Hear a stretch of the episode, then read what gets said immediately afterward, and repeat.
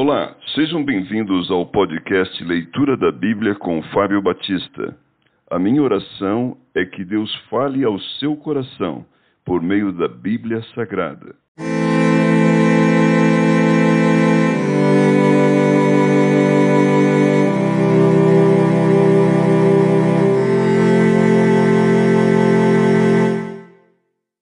Jeremias capítulo 4 Se voltares, ó Israel, diz o Senhor, volta para mim.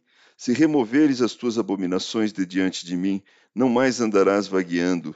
Se jurares pela vida do Senhor em verdade, em juízo e em justiça, então nele serão benditas as nações e nele se glorificarão. Porque assim diz o Senhor aos homens de Judá e Jerusalém: Lavrai para vós outros campo novo, e não semieis entre espinhos.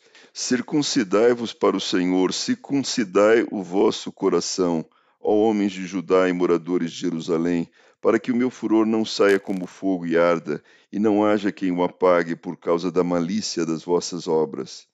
Vem do norte o mal. Anunciai em Judá, fazei ouvir em Jerusalém e dizei: Tocai a trombeta na terra, gritai em alta voz, dizendo: Ajuntai-vos e entremos nas cidades fortificadas. Arvorai a bandeira rumo a Sião. Fugi e não vos detenhais, porque eu faço vir do norte um mal, uma grande destruição. Já um leão subiu da sua ramada, um destruidor das nações. Ele já partiu, já deixou o seu lugar para fazer da tua terra uma desolação, a fim de que as tuas cidades sejam destruídas e ninguém as habite. Cingi-vos, pois, de silício, lamentai e uivai, porque a ira ardente do Senhor não se desviou de nós. Sucederá naquele dia, diz o Senhor, que o rei e os príncipes perderão a coragem, os sacerdotes ficarão pasmados e os profetas estupefatos. Então disse eu: Ah, Senhor Deus, verdadeiramente enganaste a este povo e a Jerusalém, dizendo: Tereis paz, e eis que a espada lhe penetra até a alma. Naquele tempo se dirá a este povo e a Jerusalém: Vento abrasador dos altos desnudos do ermo, assopra diretamente a filha do meu povo, não para padejar nem para limpar. Vento mais forte do que este virá ainda de minha parte, e então também eu pronunciarei a sentença contra eles.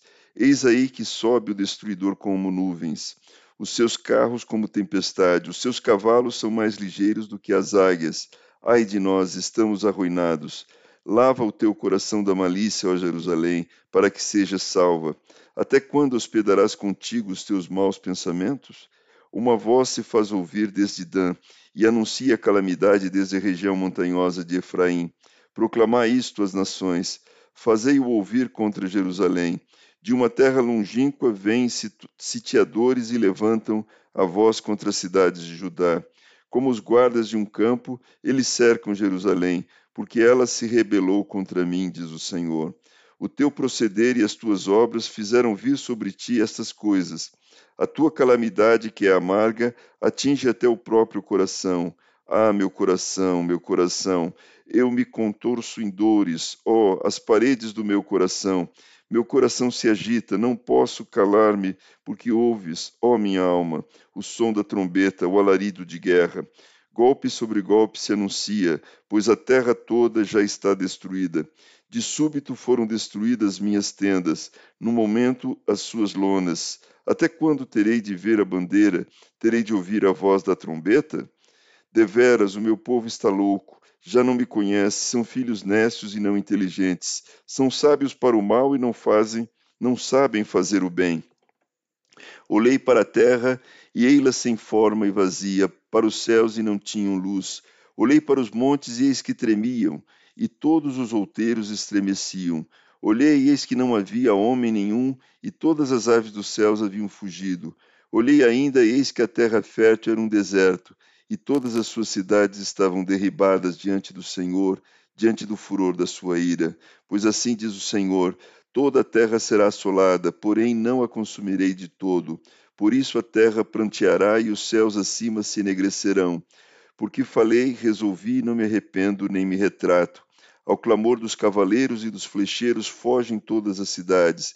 Entram pelas selvas e sobem pelos penhascos. Todas as cidades ficam desamparadas e já ninguém habita nelas. Agora, pois, ó assolada, por que fazes assim, e te vestes de escarlata, e te adornas com enfeites de ouro, e alarga os olhos com pinturas, se debalde te fazes bela? Os amantes te desprezam e procuram tirar-te a vida, pois ouço uma voz como a de parturiente, uma angústia como a primípara em suas dores, a voz da filha de Sião ofegante, que estende as mãos dizendo: Ai de mim agora, porque a minha alma desfalece por causa dos assassinos.